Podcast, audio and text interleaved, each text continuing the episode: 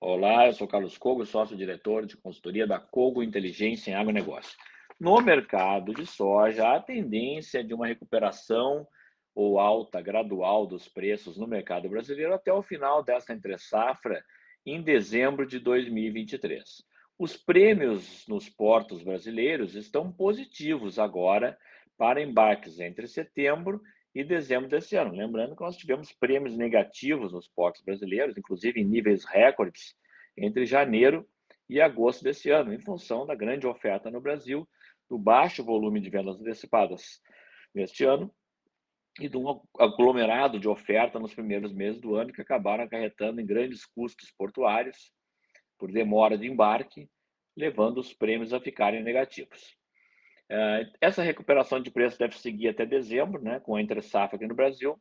mas vale lembrar que os prêmios já estão negativos para embarques no primeiro semestre de 2024, o que deverá levar novamente a uma pressão baixista sobre os preços internos da soja no período de colheita. Os produtores esse ano novamente estão optando em fazer baixas vendas antecipadas da soja, não estão considerando os preços da soja atrativos para vendas antecipadas da safra 2024. Com isso, nós poderemos ter novamente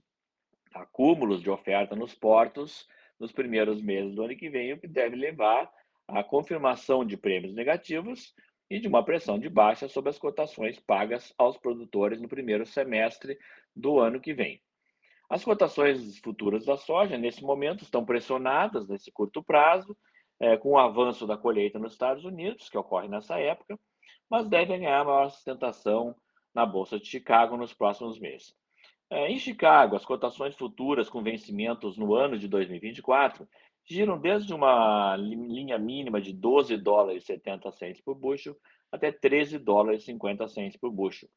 bem acima da média histórica dos últimos 10 anos, que é de 11 dólares e 26 bushel. Então, portanto, preços atrativos da soja em dólares na Bolsa de Chicago para 2024, embora não tenham atraído vendas antecipadas pelos produtores brasileiros, na medida que seria é, uma coisa interessante para evitar esse acúmulo de mercadoria nos portos no próximo ano. E deve estar no radar dos produtores de soja a partir de agora os prêmios negativos nos portos brasileiros em 2024, a taxa de câmbio aqui no Brasil e possíveis impactos do fenômeno El Ninho sobre as safras da América do Sul, especialmente na região do Mato Piba brasileiro, que contribui com cerca de 15% da produção de soja aqui no Brasil e que poderá passar por risco de secas, né, ou de curto ou de maior tempo, e poderá levar a estresse climático é, o que, em última análise, levaria a uma alta dos preços futuros da soja. Mas isso não está no radar no momento, em termos de certeza de quebra, não há uma certeza de quebra, mas deve estar no radar do produtor essa possibilidade de repiques dos preços futuros na Bolsa de Chicago, com problemas climáticos que possam vir a ocorrer no Nordeste brasileiro. Lembrando que essa parceria entre a Corteva AgriScience em arroz e a Cogo Inteligência em agronegócio.